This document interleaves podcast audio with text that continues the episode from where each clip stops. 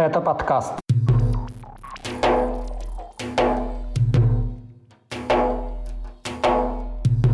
Отказ Кадырова подчиниться решению Минобороны, раненый в Украине предполагаемый организатор убийства Немцова, признание пленного военного из Чечни, новые данные о потерях среди военнослужащих из регионов Северного Кавказа и Юга России, протесты сторонников Ичкерии в Европе. Об этом и не только в 73-м выпуске подкаста «Кавказ. Реалии». С вами снова я, Катя Филиппович. Привет! Глава Чечни заявил, что лично посетил город Мариуполь, за который с 25 февраля идут ожесточенные бои. Рамзан Кадыров при этом вновь не предоставил очевидных доказательств своего присутствия на территории Украины, как это было и ранее, когда он рассказывал о посещении фронта вблизи Киева.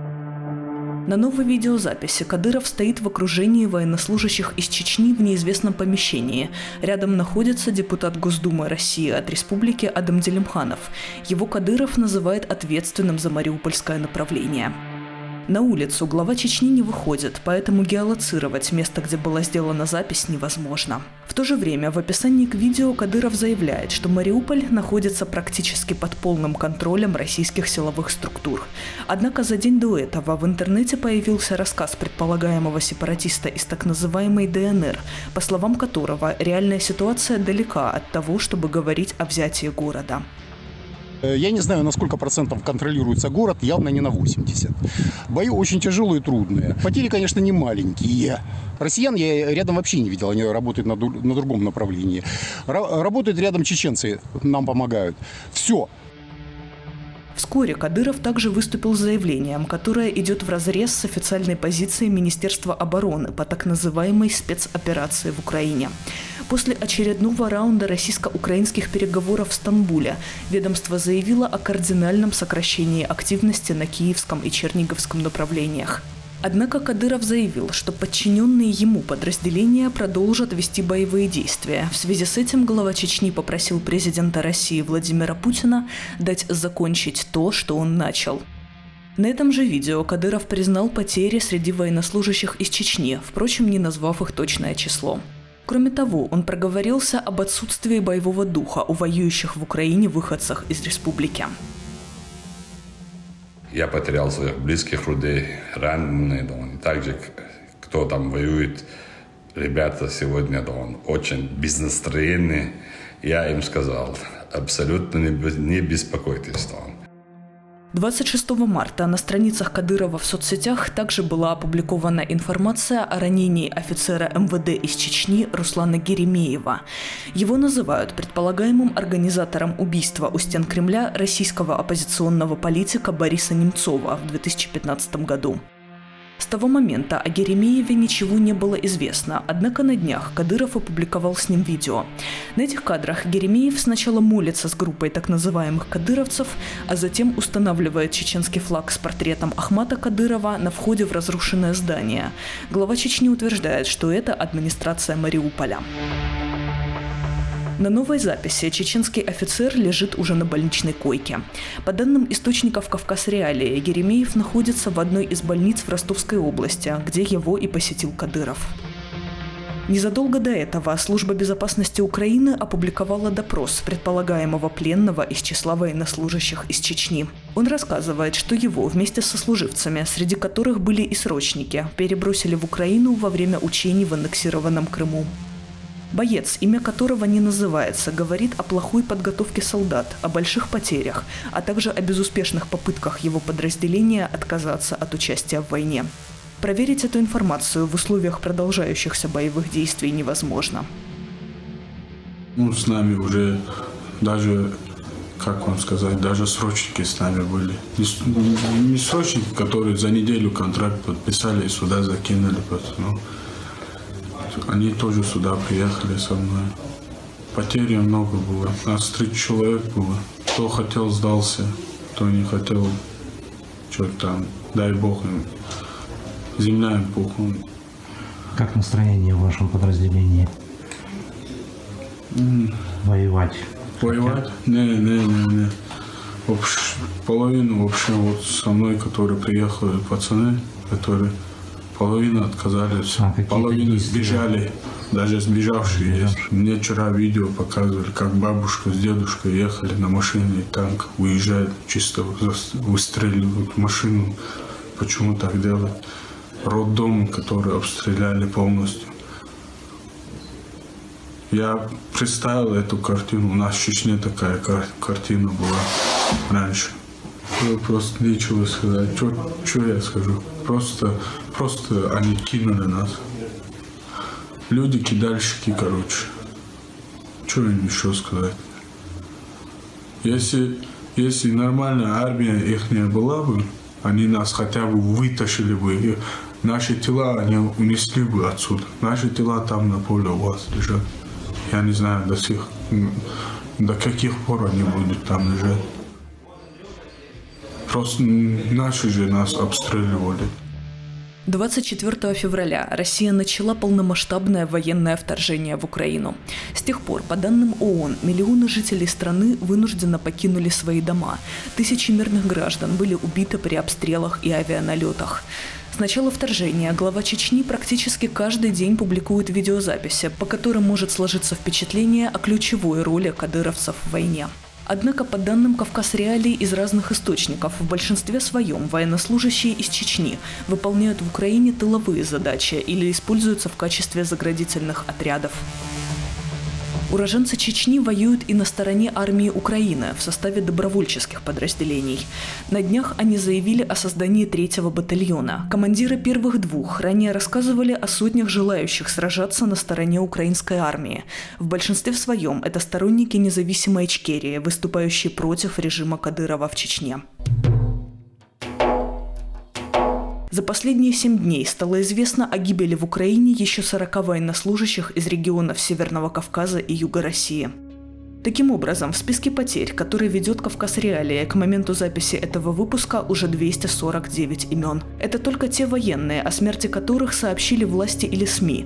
Реальное число потерь может быть значительно выше. Например, Украина заявляет о 17 тысячах погибших военнослужащих из России. Но даже если брать за основу данные Минобороны РФ, согласно которым на войне в Украине погиб 1351 военнослужащий, уроженцы Кавказа и Юга уже сейчас составляют пятую часть от общего числа потерь российской армии. На Северном Кавказе больше всего погибших, имена которых известно, приходится на Дагестан – за последние семь дней потери республики составили 15 человек убитыми. Вот их имена. Имран Хакиев, Абайдула Ибрагимов, Джафар Абдурашидов, Закир Али Султанов, Леонид Исупаев, Махач Убайдулаев, Наджибула Халатов, Магомед Раджабов, Бехман Вердиханов, Саид Шапиев, Муртазали Курбан Магомедов, Фахридин Гасанов, Пайзула Багамедов, Эскендер Сарданов и Канзан Рамазанов – в Волгоградскую область поступили сообщения о девяти погибших. Это Рашид Салаватов, Николай Наумов, Евгений Зеленков, Михаил Шабаев, Станислав Кормилин, Константин Ваганов, Руслан Маликов, Андрей Ильченко и Александр Епифанов. Далее по числу потерь идет Северная Осетия. За последние семь дней стало известно о гибели пятерых военнослужащих из республики. Это Андрей Бакаев, Рустам Хуриев, Георгий Гагиев, Владислав Сакнышев и Геннадий Яковлев. Из Краснодарского края погибли Олег Багнюк, Станислав Лебединский, Андрей Назаренко и Юрий Борисов. Еще четверо погибших военнослужащих были родом из Ростовской области. Это Иван Романов, Никита Головский, а также братья-близнецы Антон и Алексей Воробьева. Кроме того, сообщается о гибели Антона Немова из Ставропольского края, Ибрагима Чапанова из Ингушетии и Азамата Джукесова из Астраханской области. Самому младшему из указанных погибших было 20 лет, самому старшему 43 года. У многих из них дома остались жены и дети –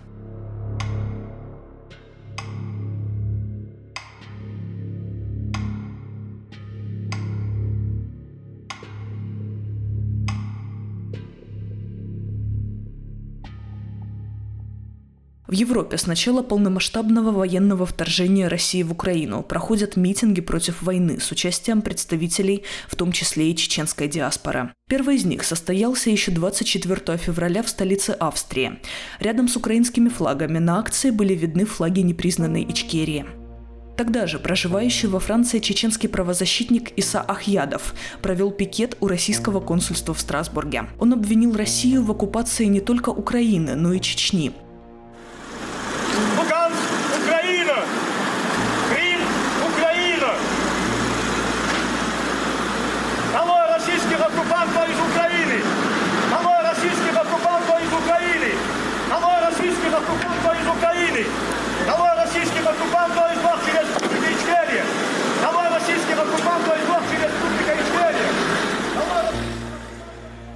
На следующий день акция с участием выходцев из республики прошла в Осло у здания Министерства иностранных дел Норвегии. Здесь скандировали лозунг «Путин – террорист».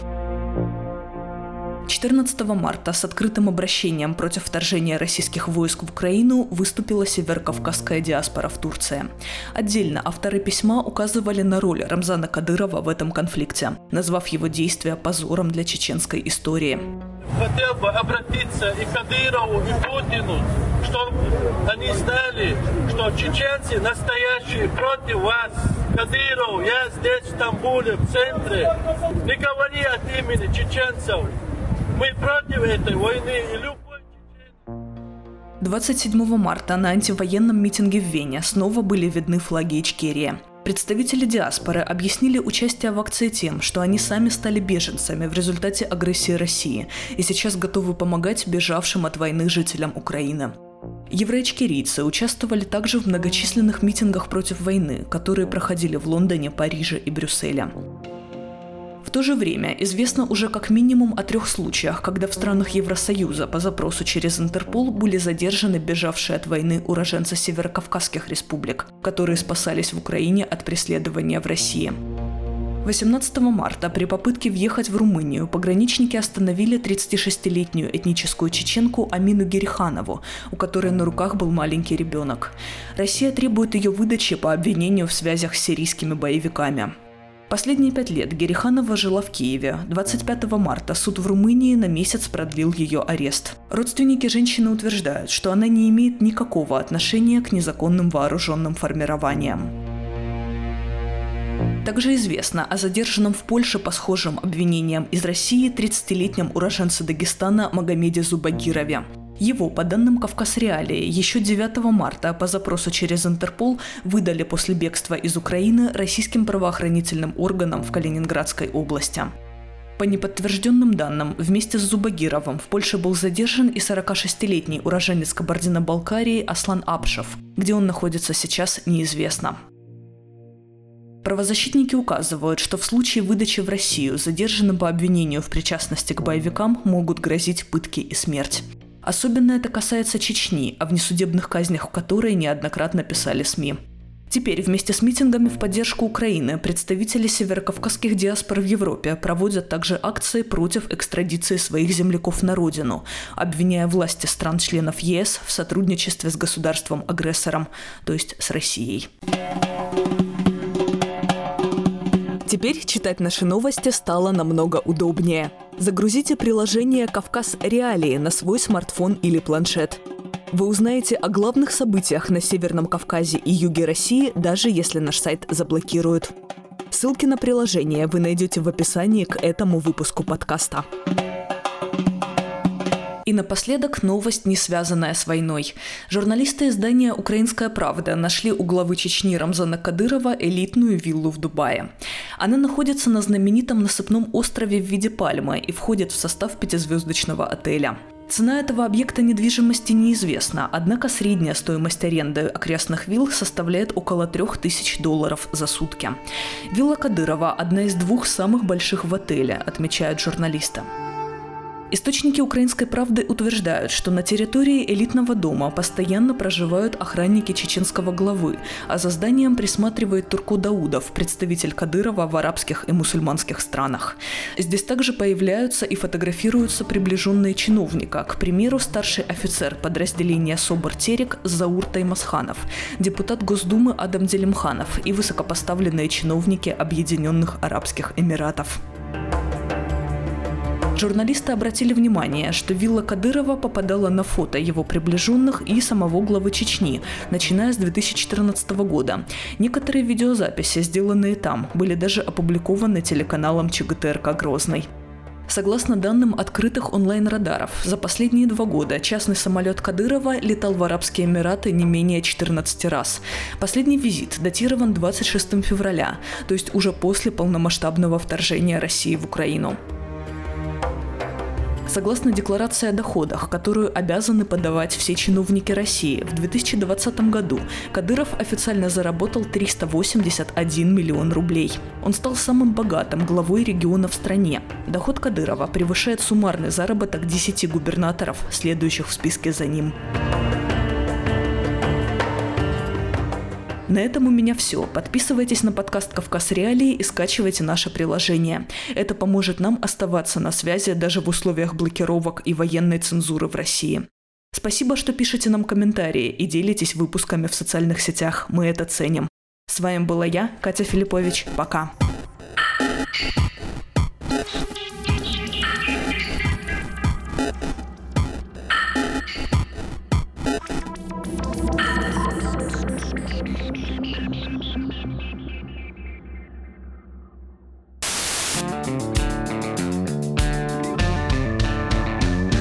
Студия подкастов «Радио Свобода».